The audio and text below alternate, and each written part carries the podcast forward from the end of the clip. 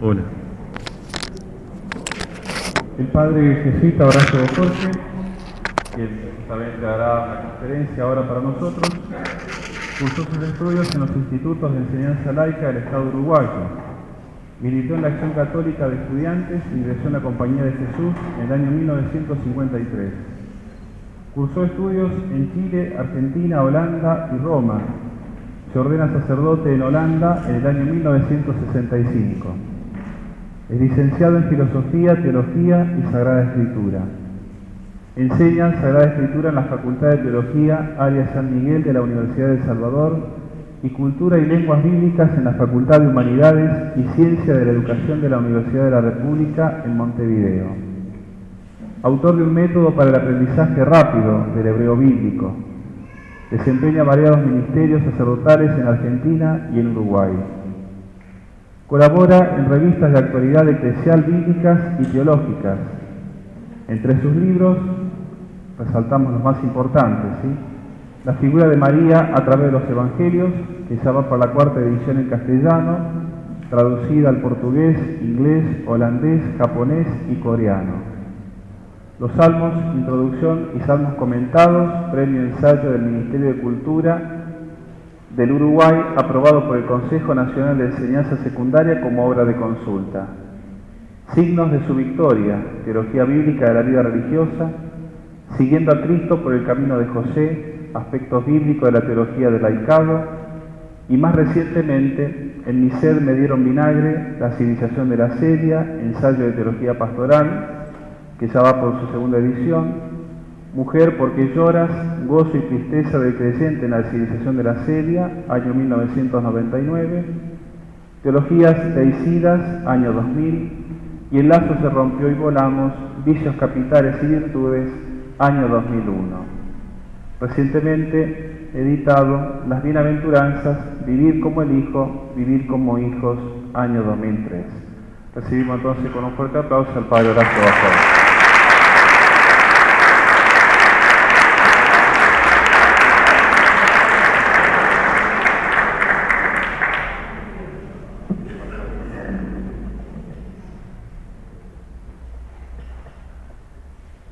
Bueno, buenas noches.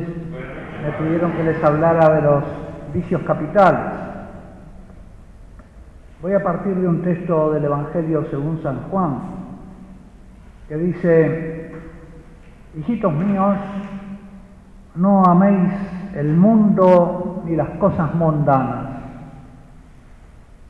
Si alguien ama al mundo, el amor del Padre no está en él. Porque todo lo que hay en el mundo es concupiscencia de la carne, concupiscencia de los ojos y soberbia de esta vida. Todo esto no viene del Padre, sino del mundo.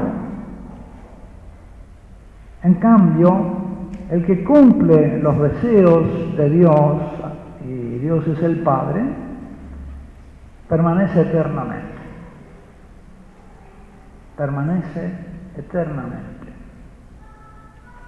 En cambio, el que cumple los deseos del mundo, el mundo pasa y con él sus deseos y el que desea.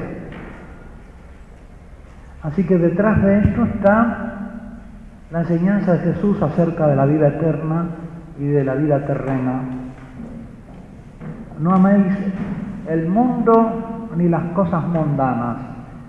Para Juan, el mundo naturalmente es el que está bajo el poder del príncipe de este mundo.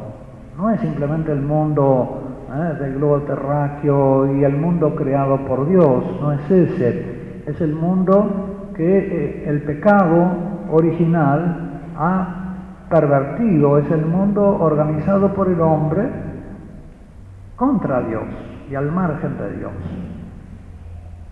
Dios cuando crea al hombre lo hace para gobernar toda la creación. Pero por el pecado original el hombre gobierna no ya según las razones divinas, sino que independizándose de Dios y queriendo ser él mismo Dios en lugar de Dios, sentándose, como dice San Pablo, en el trono de Dios, quiere ser Él, adueñarse de la creación de Dios y ser como un Dios. Se erige en ídolo de sí mismo. Pero entonces, como vive solamente para lo terreno, se encierra en este mundo, vive para la inmanencia y por lo tanto pasa con este mundo, con sus deseos, y él mismo se abraza con una vida mortal que se lo lleva abrazado a la tumba. No améis el mundo ni las cosas mundanas. Si alguien ama el mundo, el amor del Padre no está en él. Es la contraposición de dos amores. El amor a las cosas terrenas y independizado del amor al Padre, de quien viene la vida eterna.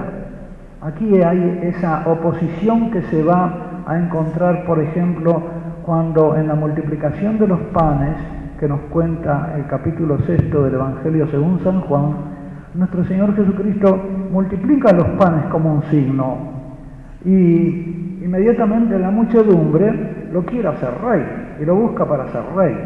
Y él huye porque la muchedumbre no ha entendido que la multiplicación de los panes de este mundo son un signo de una abundancia de pan para la otra vida.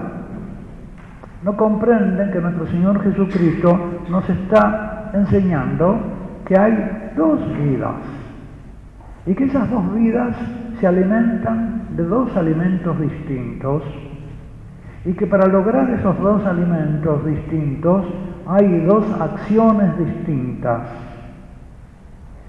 Ignoran que ya desde la creación el ser humano fue amasado de barro, de tierra, un ser material y un ser que comparte con los animales la vida animal, que es una vida transitoria, temporal y terrena, pero que tiene un soplo de Dios que lo hace espiritual capaz de compartir la vida divina con Dios, imagen y semejanza suya.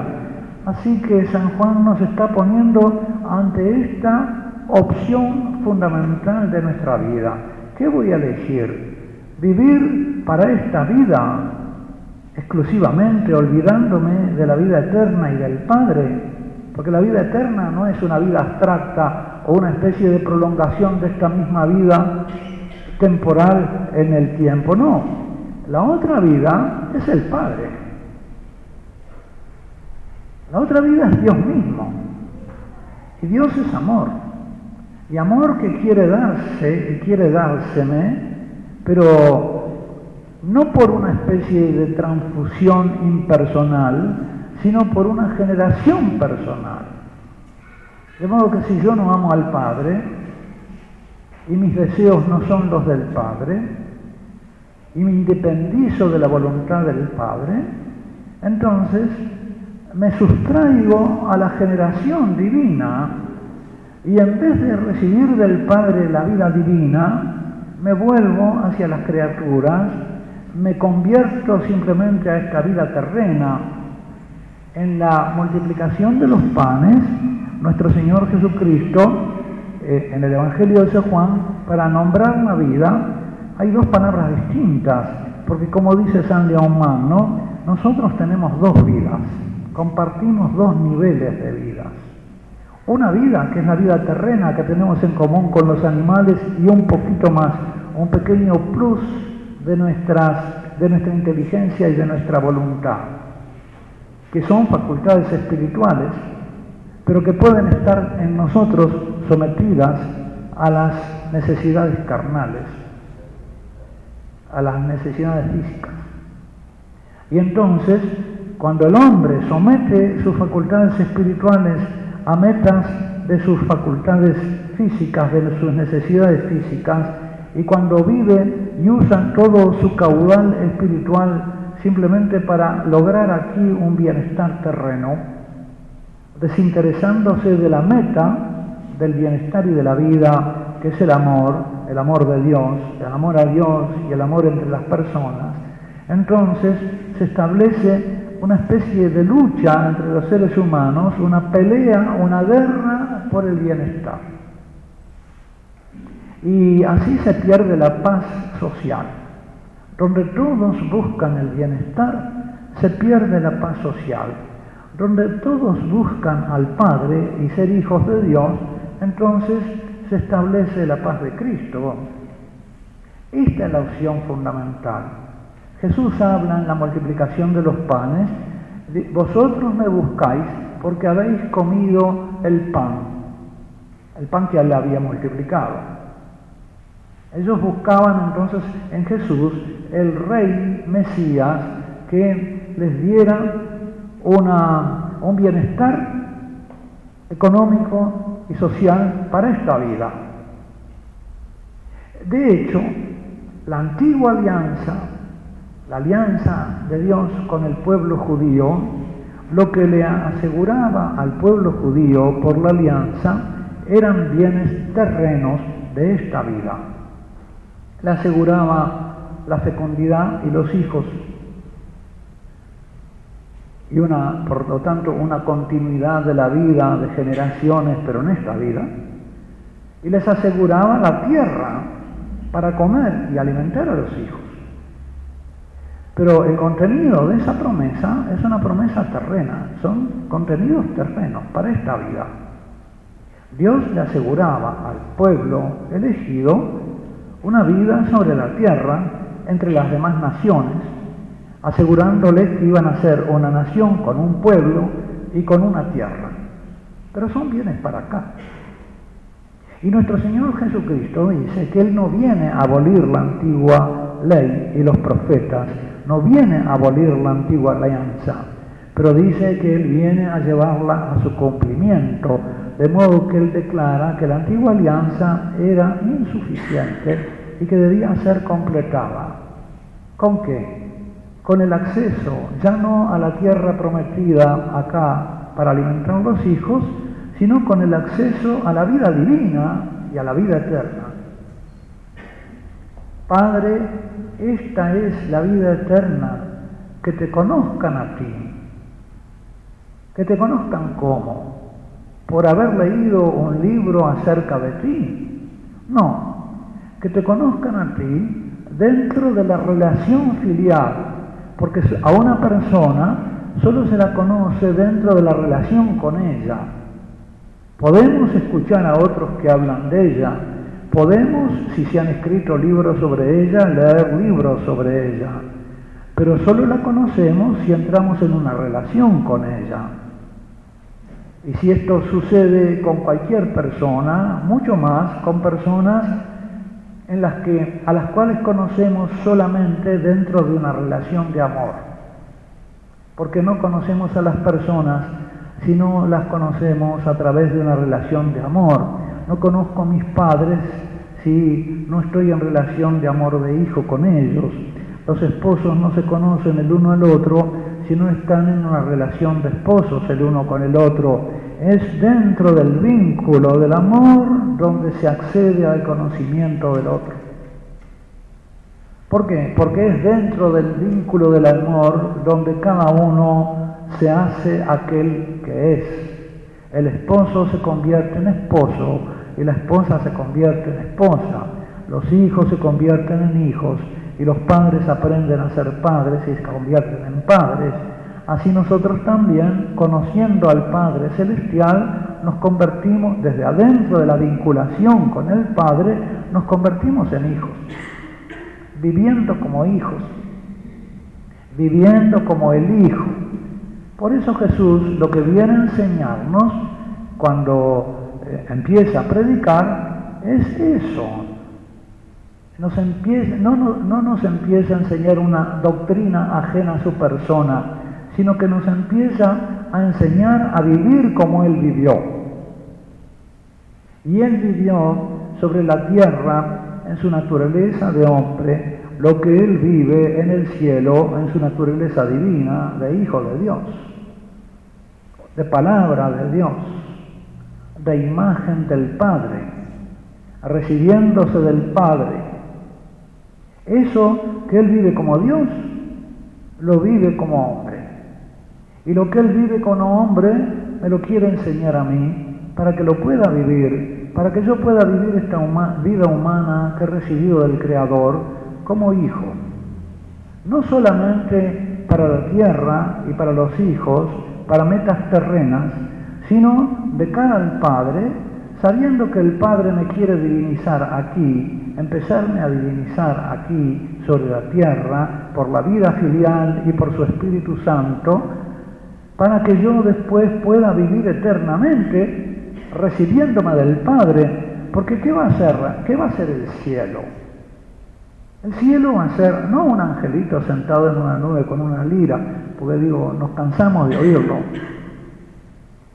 El cielo va a ser el Padre.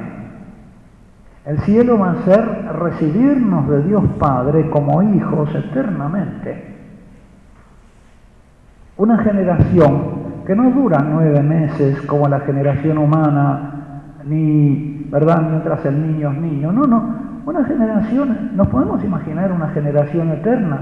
Nosotros que no somos criaturas divinas, nos podemos imaginar un proceso de divinización por el amor, en que el Padre nos esté amando y haciéndonos eternamente semejantes a Él y divinizándonos. En un diálogo amoroso de padre a hijo, no podemos imaginar eso. Eso es lo que Jesús nos viene a ofrecer y a enseñar. ¿Y nosotros qué estamos eligiendo? Por eso San Juan nos dice, ¿dónde está tu amor?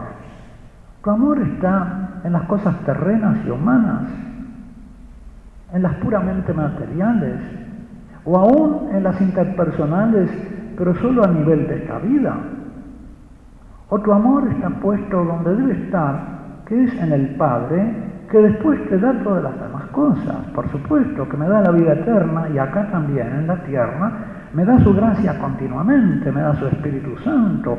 El Hijo, el que vive como hijo en esta vida, continuamente está recibiendo la gracia divina, está recibiendo luces de la inteligencia, está recibiendo una transformación de la voluntad, de sus potencias. Eh, sensibles, sensitivas de sus sentimientos, de su eh, inteligencia para gobernar todas las cosas, está recibiendo la prudencia, la justicia de su corazón, la fortaleza para soportar males, para hacer el bien, la templanza para usar de los bienes que Dios le ha dado. Todo eso es gobernado en eh, los hijos de Dios por su amor al Padre. Nuestra vida está gobernada por el amor. Dime lo que amas y te diré quién eres. Hay quien se ama a sí mismo y es un egoísta, ¿no? Se ama sobre todo a los demás. Él es el ídolo de sí mismo. La filosofía del individualismo radical es eso. Yo tengo todos los derechos, no tengo ninguna obligación. Todos se me deben es la ideología de la idolatría del individuo. El individuo, y es una, una doctrina que se, científica, vamos a llamarle así, antropológica, que se enseña por autores en universidades. Y sin embargo es amar al mundo, amarme a mí mismo, que soy un ser transitorio y mortal, ¿Qué pasa con el individualista radical cuando se muere?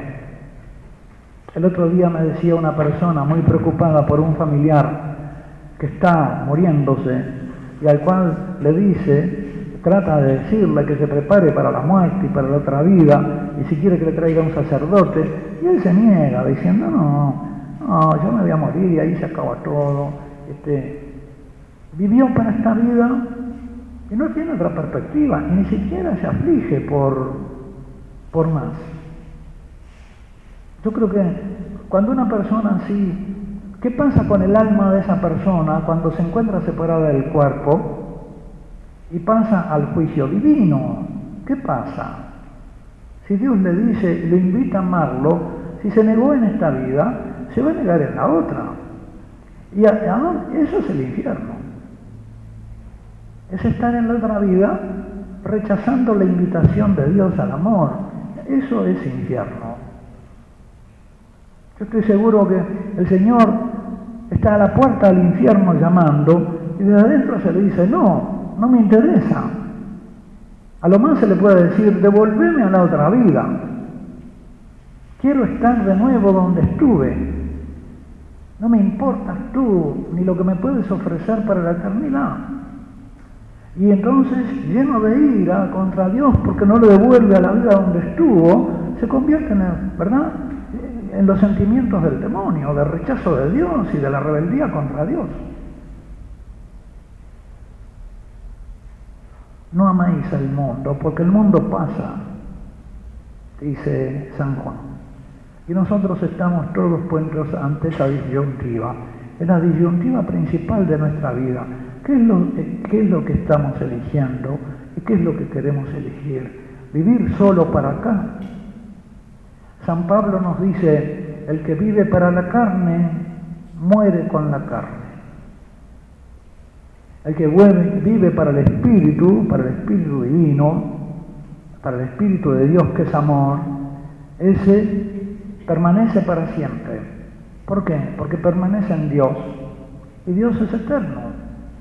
Porque eterno es su amor, como dice el Salmo. Eterna es su misericordia. Eterno es su amor.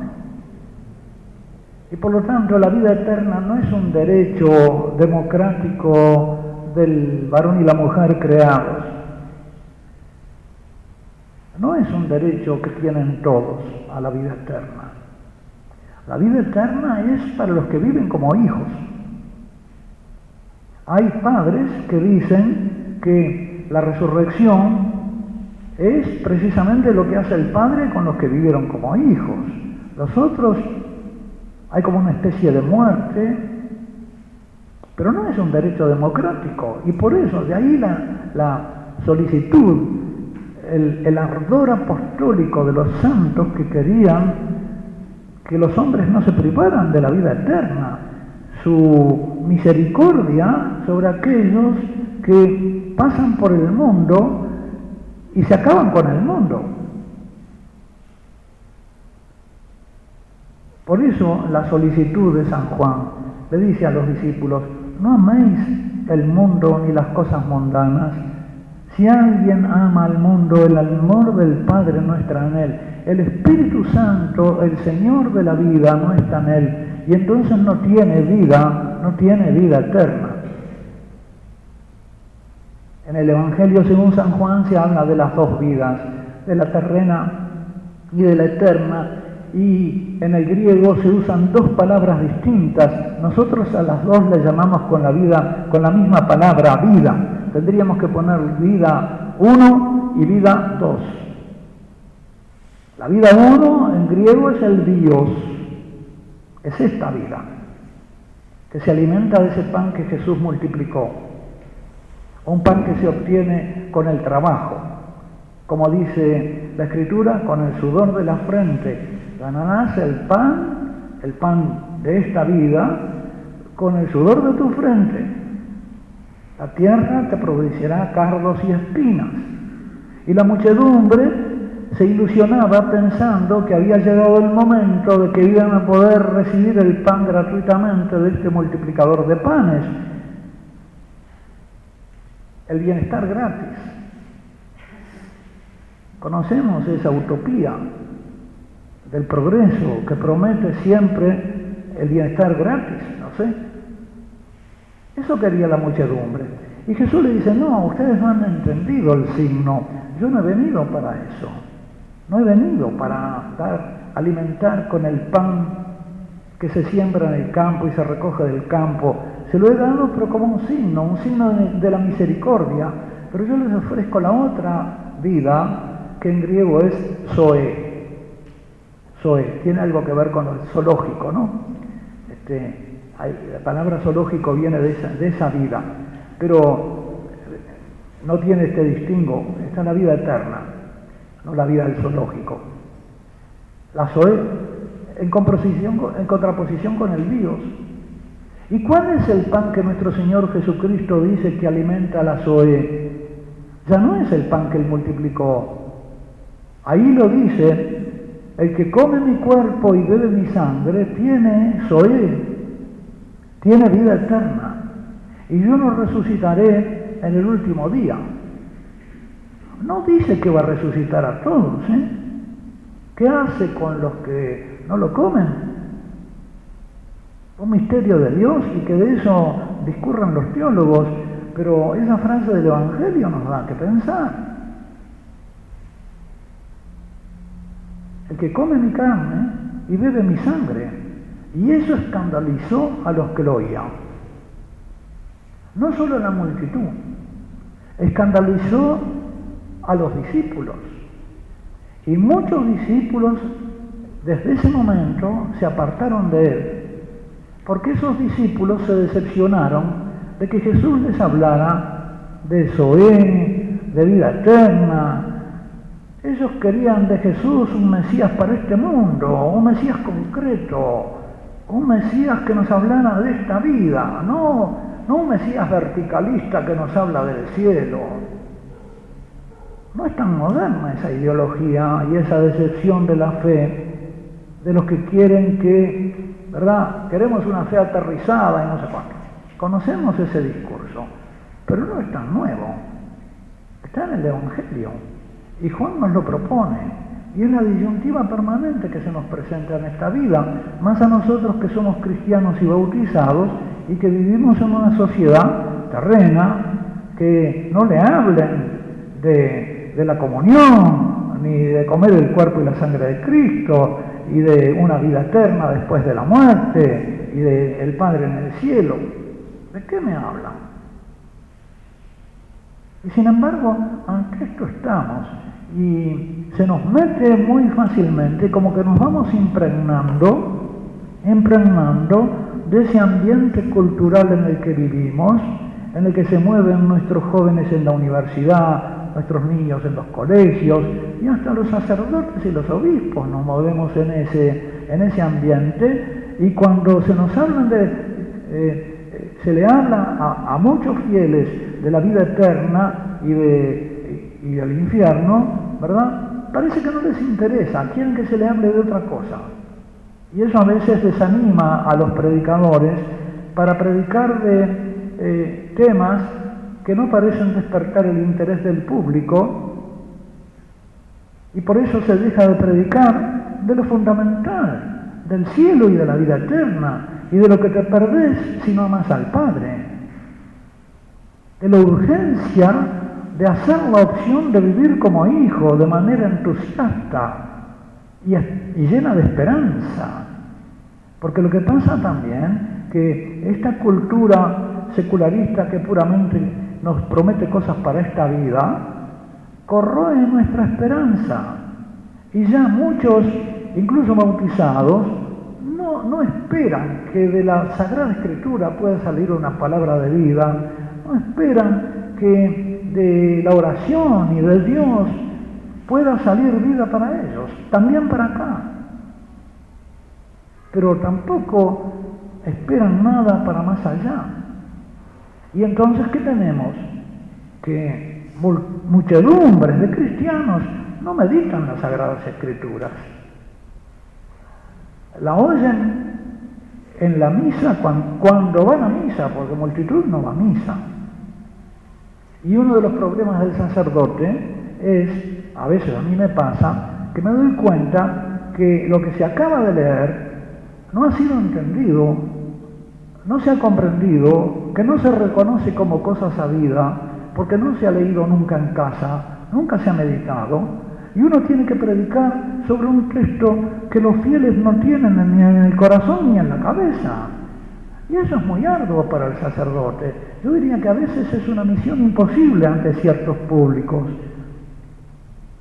Pero es muy frecuente, porque ¿quién conoce la escritura por haberla leído asiduamente. ¿Quién conoce el leccionario por haberlo leído asiduamente? Y entonces, ¿cómo puede comprender el mensaje? ¿Y por qué pasa esto? Porque el amor, ¿dónde está? Mi amor, yo gasto de repente un tiempo inmenso en la televisión que me habla de este mundo y que me atiborra con noticias pasajeras que de un día a otro han sido olvidadas y que yo mismo olvido, que nos enjuagan la cabeza con información y no nos enteran de nada. Porque uno no está enterado y está sobreinformado. Y sin embargo, de las cosas principales, ¿cuál ha sido mi opción? De las cosas principales, de la vida eterna, ¿qué tiempo le dedico? Por ahí empieza la opción, no me hice el mundo, amada al Padre. ¿Qué tiempo dedico yo a dialogar con el Padre, a conocer al Hijo, a conocer los Evangelios y las Sagradas Escrituras? Jesús nos dice, escudriñad las Escrituras, ellas hablan de mí. San Jerónimo dice, ignorar las Escrituras es ignorar a Cristo, ignorar al Hijo es ignorar al Padre. Y la vida eterna es que te conozcan a ti, Padre, y a tu enviado Jesucristo. ¿Estamos realmente en nuestra vida dándole lugar al conocimiento del Padre y al amor del Padre? Tenemos que hacer un examen de conciencia si leemos el texto de San Juan.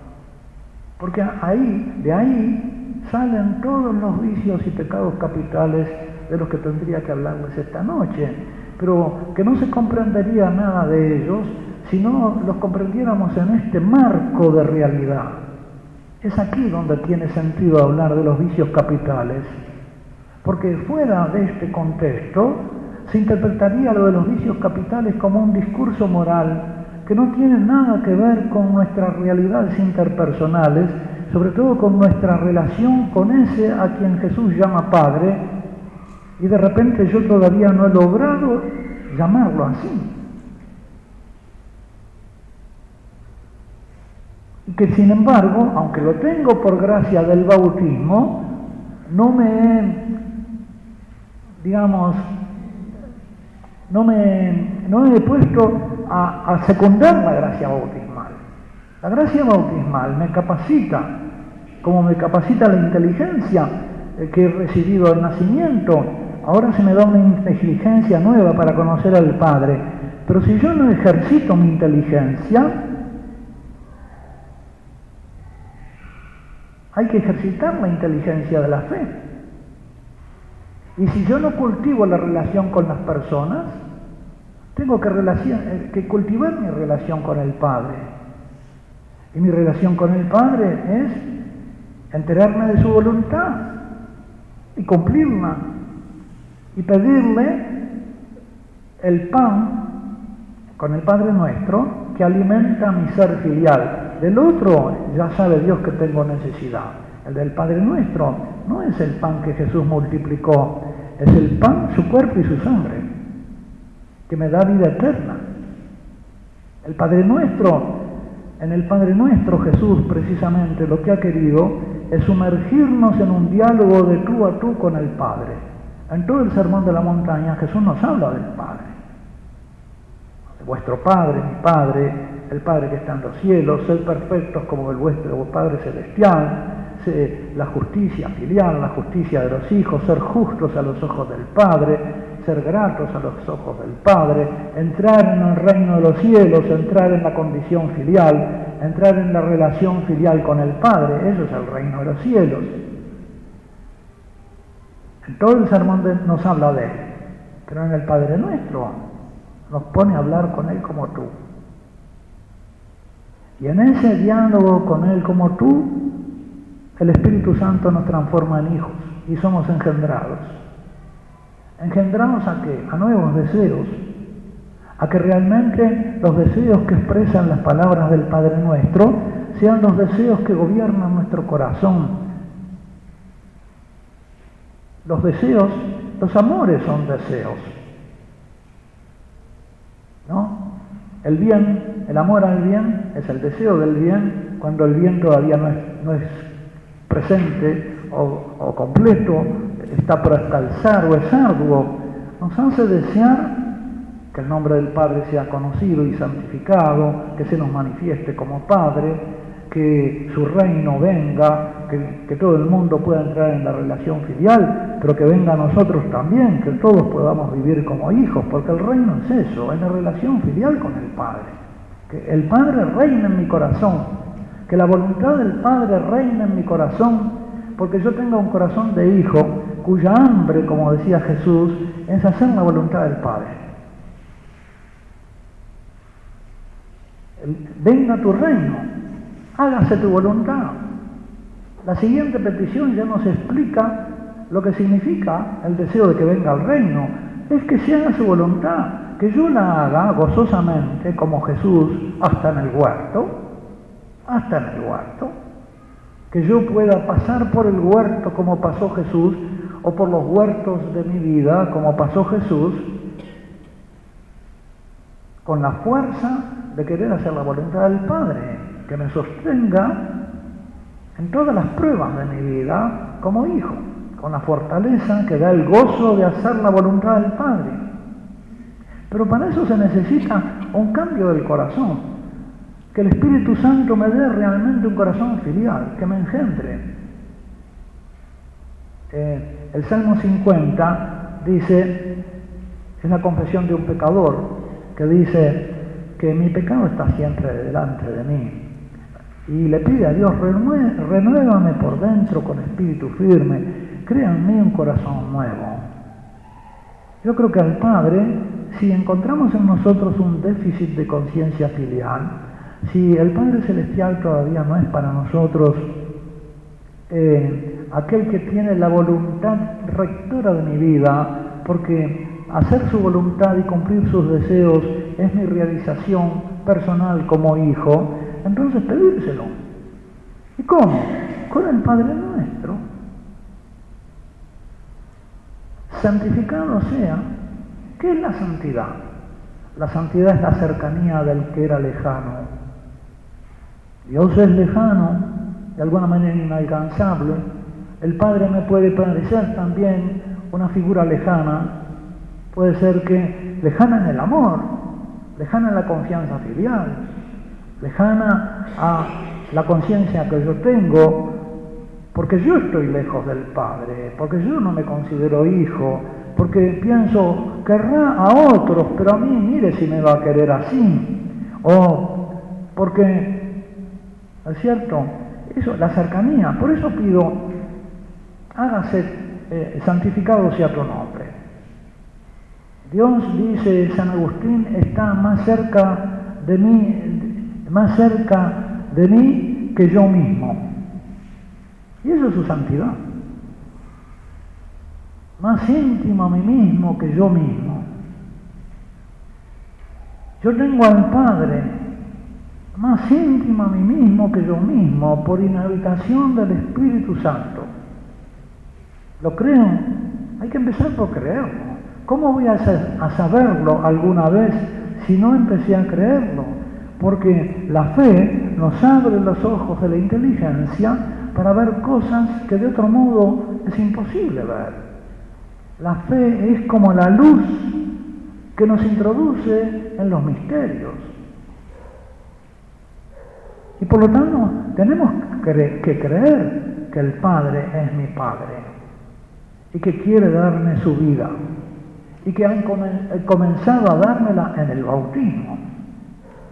Y de aquí depende luego que yo viva según la carne y según el mundo, o que viva según mi condición de hijo, que hace, que facilita que me facilita el hacer la voluntad del Padre.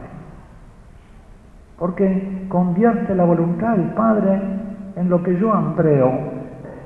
Mi hambre ¿eh? es hacer la voluntad del Padre, decía Jesús. Mi sed es cumplir la voluntad del Padre. Dijo en la cruz, tengo sed. E inclinando la cabeza para que se cumpliera la escritura, no para quejarse para que se cumpliera la escritura, es decir, para cumplir la voluntad del Padre. Lo último que dijo para cumplir la voluntad del Padre fue, tengo sed. E inclinando la cabeza, le entregó su espíritu al Padre. Y por eso el Padre se lo devuelve, le devuelve la vida al Hijo obediente que se abraza a la muerte por obediencia al Padre hasta la muerte y muerte de cruz, hecho obediente hasta la muerte y muerte de cruz. Por eso Dios lo exaltó. Exalta al Hijo. Y esto que se cumple en Jesucristo es que lo que se promete cumplir en nosotros. Si nosotros vivimos como el Hijo, si vivimos como hijos. Y entonces el tema de los pecados capitales ya no es una cuestión de una moral abstracta e, e impersonal del tipo de la ley del Antiguo Testamento, ¿no? Eh, si cumplí, si no cumplí, si vuestra justicia no es mayor que la de los escribas y fariseos, no entraréis en el reino de los cielos. Si vuestra justicia filial, se trata ahora de la justicia filial, de ser grato al Padre, a Dios, como hijos. Si ustedes no son gratos a Dios como hijos y se relacionan con Él como Padre, no entran en la condición filial. Se quedan afuera. ¿Y cuál es la pena? Lo que, lo que nos perdemos. Lo que nos perdemos. Cuando yo peco, ¿cuál es la pena? Lo que me pierdo. Cuando no hago la voluntad del Padre, me pierdo. Me pierdo el ser hijo me pierdo el recibirme de Él, me pierdo la gracia, me pierdo el Espíritu Santo. En este contexto están entonces los siete pecados capitales en que, eh, San Juan resume en este texto que leímos en tres causas. Porque todo lo que hay en el mundo, todo lo que hay en esta sociedad humana que no vive como hijos de Dios, ¿qué es todo lo que hay en ese mundo? Del que Él ha querido preservarnos y salvarnos. Y le pedimos que nos preserve para no recaer en Él. ¿Qué es? Concupiscencia de la carne, concupiscencia de los ojos y soberbia de esta vida. ¿Qué es la concupiscencia de la carne y la concupiscencia de los ojos? La concupiscencia de la carne es el, desorden de los apetitos que tenemos comunes con los animales, diríamos, ¿no? Fundamentalmente de la gula y de la, y de la sexualidad, de la comida, del apetito de comer y de la, y de la sexualidad. El desorden, la comida está bien, la necesitamos para, para subsistir vivir, para la preservación de nuestra vida individual. La sexualidad es buena porque es para la preservación de la especie. Pero esto por la concupiscencia quiere decir que se desordena y entonces se convierte en lujuria, la sexualidad desordenada, y en gula, la oralidad desordenada. Y eso son, esa es la concupiscencia de la carne, de, de lo que tenemos común con los animales. No la carne en el sentido paulino que abarca todo el hombre desordenado, sino este aspecto. Y el otro es la concupiscencia de los ojos, que es más bien eh, la concupiscencia que pasa por la imaginación, por la inteligencia, yo diría por el ver y ser visto. Entonces la concupiscencia el desorden de los apetitos del alma, más bien. Los apetitos del alma, que son más espirituales. ¿Y cuáles son? El apetito del amor, el apetito del aprecio de los demás, es una forma del amor, el apetito de la gloria, del ser apreciado, y eso se va desordenando, el apetito de la seguridad, que nos impulsa la codicia, el apetito eh, que nos lleva a la vanidad y a la soberbia, la vanagloria, ¿no? la soberbia, el afán de eh, el exaltarse a sí mismo, son todos apetitos del alma, no del cuerpo.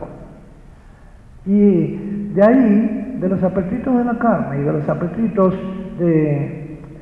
del alma, la soberbia de esta vida.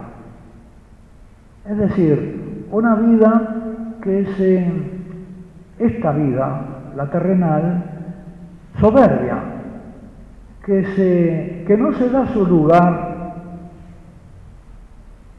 respecto de la vida eterna, sino que se sustituye a la vida eterna. ¿Por qué? Porque el hombre se sustituye a Dios. Porque el hombre y todo lo humano se pone como fin último de las cosas y se hace acreedor de la maldición que dice Jeremías, maldito el hombre que confía en el hombre apartando su corazón de la confianza en Dios. Se limita a esta vida y esto es una soberbia, es sustituir a Dios por los ídolos, por esta vida. Entonces, ahí se van de aquí, de esta opción fundamental y de estas tres causas que eh, suceden al haber elegido el mundo y al no haber elegido el Padre, van a derivar, derivar los siete pecados capitales, los que tienen que ver con nuestra parte animal, la gula y la lujuria, los que tienen que ver con nuestra parte eh, espiritual, la soberbia en primer lugar, la vanagloria. Y después también eh, en la lucha por la gloria, la envidia, que es un forcejeo entre la gloria propia y la, gloria de los demás, una especie de guerra, ¿eh? porque me entristezco por el bien del otro y persigo al otro, la sedia, que es la tristeza por los bienes divinos, porque uno está eh, inmerso en los bienes de este mundo, y después por frustración de estos deseos del cuerpo y del alma, la ira y la tristeza. Cuando uno tiene estos deseos y es contradecido, se enoja. Cuando uno tiene estos bienes en los que ha puesto todo su deseo y los pierde, se entristece. Y esos son más o menos los vicios capitales de los que vienen todos los demás pecados. Pero todos ellos de dónde brotan? De esa fuente envenenada que es el amor del mundo. Es decir, el haber elegido esta vida, esta tierra, este pan, como el último horizonte de mi vida. Esto es en esencia más o menos lo que quería exponerles esta noche. No sé si ustedes quieren hacer alguna pregunta.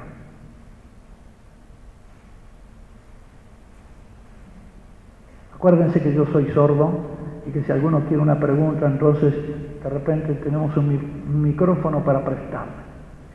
Yo hablo de pie porque tengo la medida infalible de que cuando yo me siento cansado de estar de pie, ustedes deben estar cansados de estar sentados.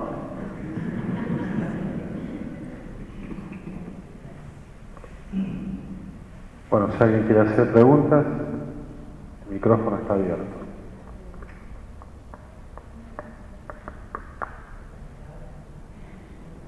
Está claro, parece.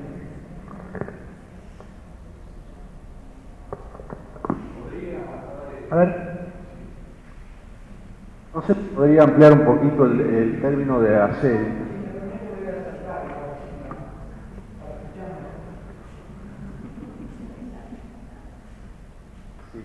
Le preguntaba, padre, si puede, eh, no digo, pero sí ampliar el término asedia el significado.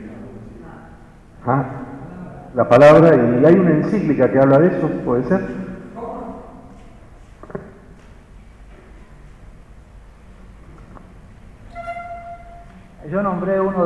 Capitales que no se suele poner en la lista de los vicios, pero que se entiende presente bajo el vicio de la envidia, que es la tristeza por el bien. La tristeza en sí no es mala, cuando es una tristeza por un mal real y es proporcionada. Empieza a ser mala cuando es desproporcionada o cuando es por un bien. Y la tristeza cuando es por el bien de otro es envidia. Cuando el bien del otro me produce tristeza, es envidia. ¿Qué le pasa a Caín con, con Abel? Que la ofrenda de Abel era grata a Dios y la ofrenda de Caín no lo era. Y entonces Caín se enciende en ira contra su hermano y lo mata por envidia de su hermano. Pero hay un aspecto de el pecado de Caín que es una envidia respecto de Dios también. ¿Por qué? Porque eh, Caín ve que la, eh, ah, mm, ofrenda de su hermano es grata a Dios y por lo tanto ve la complacencia de Dios en la ofrenda de su hermano Y la complacencia de Dios no lo alegra. Caín debía haberse alegrado de que Dios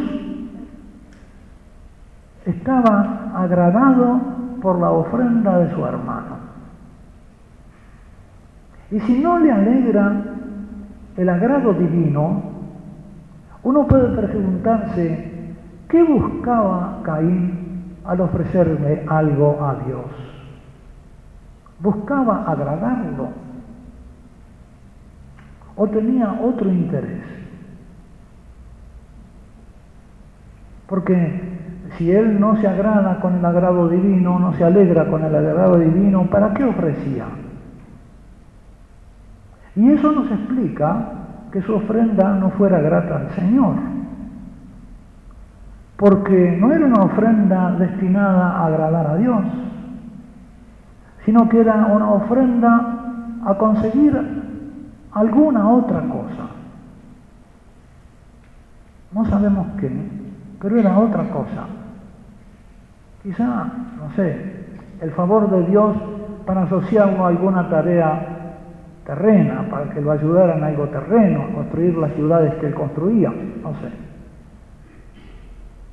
Ahora, ese desinteresarse por el agrado de Dios, o incluso el desagradarse por el agrado de Dios, es un tipo de envidia, un aspecto de la envidia que se llama asedia.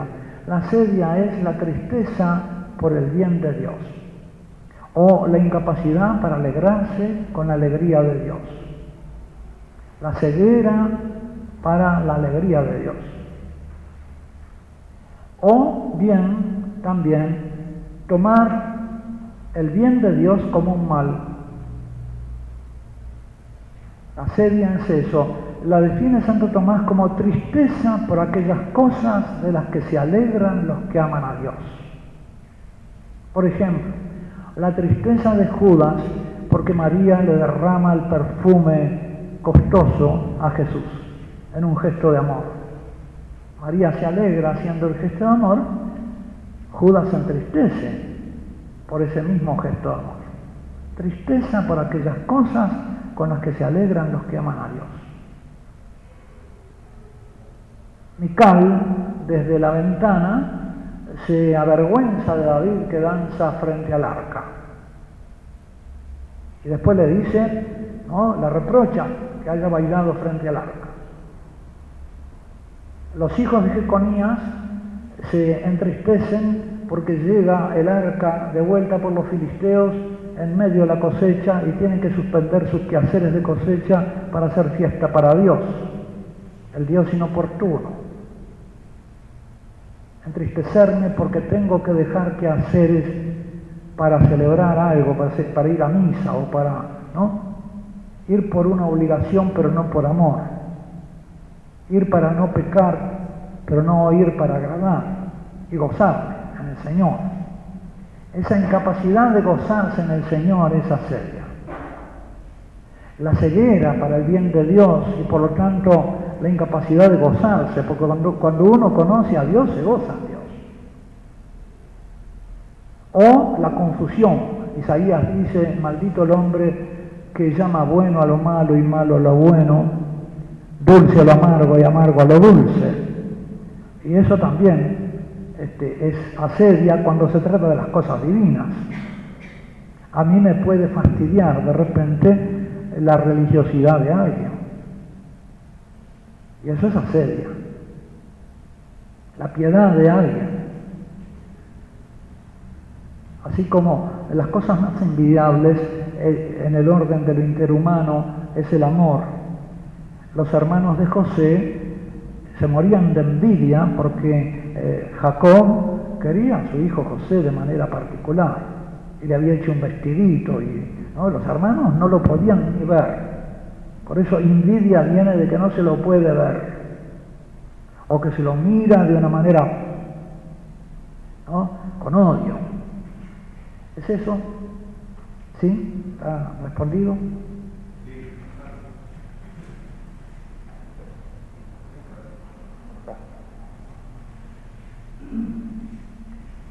La sedia es el pecado contrario a la caridad, al amor de Dios y en forma de envidia al amor al prójimo. Es el pecado directamente contrario y por lo tanto es el pecado demoníaco. El demonio es asedia.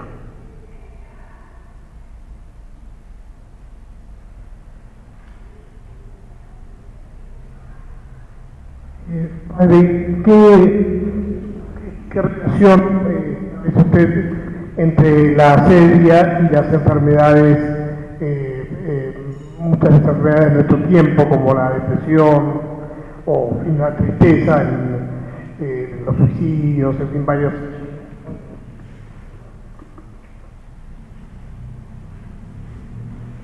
Hay un sacerdote francés que se llama Tony Anatrella, que conocerán los que estudian psicología, eh, que tiene un libro que se llama La sociedad depresiva. Estamos en la sociedad depresiva. La depresión es una, un mal cultural de esta cultura que se ha apartado de Dios y que instala al hombre en la inmanencia en esta vida y esto es el horizonte último de lo que existe. Víctor Frankl, el psicólogo austríaco judío, también dice que la depresión tiene que ver con esa pérdida del sentido y por lo tanto el sentido último. Porque si si uno no tiene un sentido último a que apuntan todos los otros fines, un fin último al que los otros fines acuden como medio, pierde la ordenación y pasa de un medio al otro o hace de un medio fin. Y cuando obtiene ese fin, se queda sin fin último. Entonces él también establecía una relación entre la irreligiosidad, la pérdida del sentido de Dios y la depresión. Claro que esto muchas veces no se ve bien cómo sucede, porque ¿qué tiene la sedia? Una de las consecuencias de la sedia, una de las fases de la sedia, cuando uno es incapaz de alegrarse en el bien divino, entonces busca alegrarse en bienes terrenos.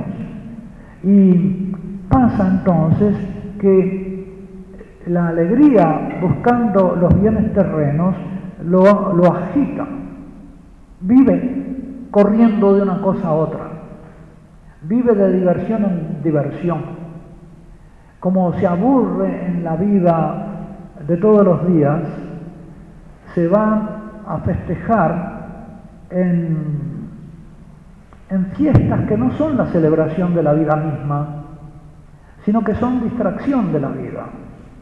Hay que distinguir dos tipos de fiesta. Está la fiesta que celebra los acontecimientos de la vida.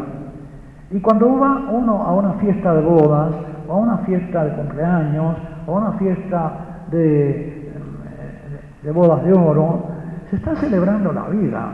Ahí el hombre se alegra y festeja, pero festeja la realidad. Y entonces vuelve a la realidad como algo festejable.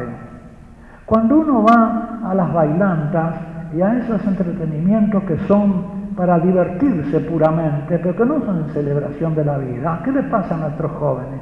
Que vuelven a la vida aburridos, vuelven como a un yugo y a una esclavitud, y son incapaces de disfrutar de la vida, ¿no? Este, se van a dormir, no van a comer con los padres, este, ¿no? Porque, y vuelven al trabajo con disgusto. ¿Esto por qué? Porque están tratando de alegrarse, pero en falso. ¿Y esto qué produce? Produce agitación y por fin agotamiento. Primero se agitan y después se agotan. De modo que son las dos fases que tiene la pereza, que es una hija de la sedia. Entonces el hombre actual vive agitado y termina agotado. Y por el agotamiento entra en la depresión, porque el agotamiento le produce un agotamiento nervioso de su sistema nervioso. Y eso produce la enfermedad del sistema nervioso. La agitación termina en agotamiento.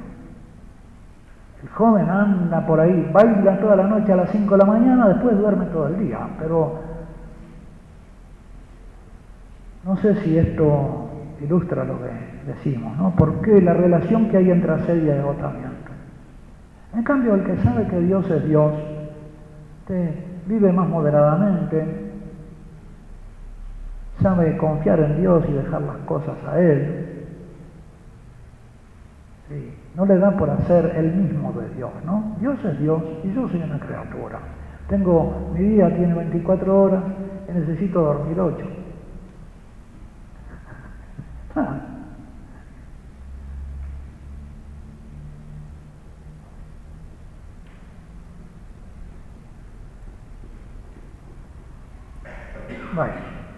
parece que ya está. Agradecemos entonces al eh, Jorge.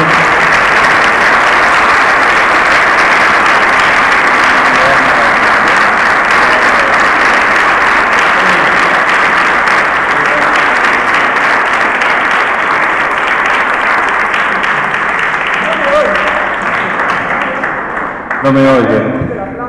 Se lo dijimos al Señor que nos, eh, se lo dijimos al Señor que nos enseñó estas cosas maravillosas. Sus palabras son de vida.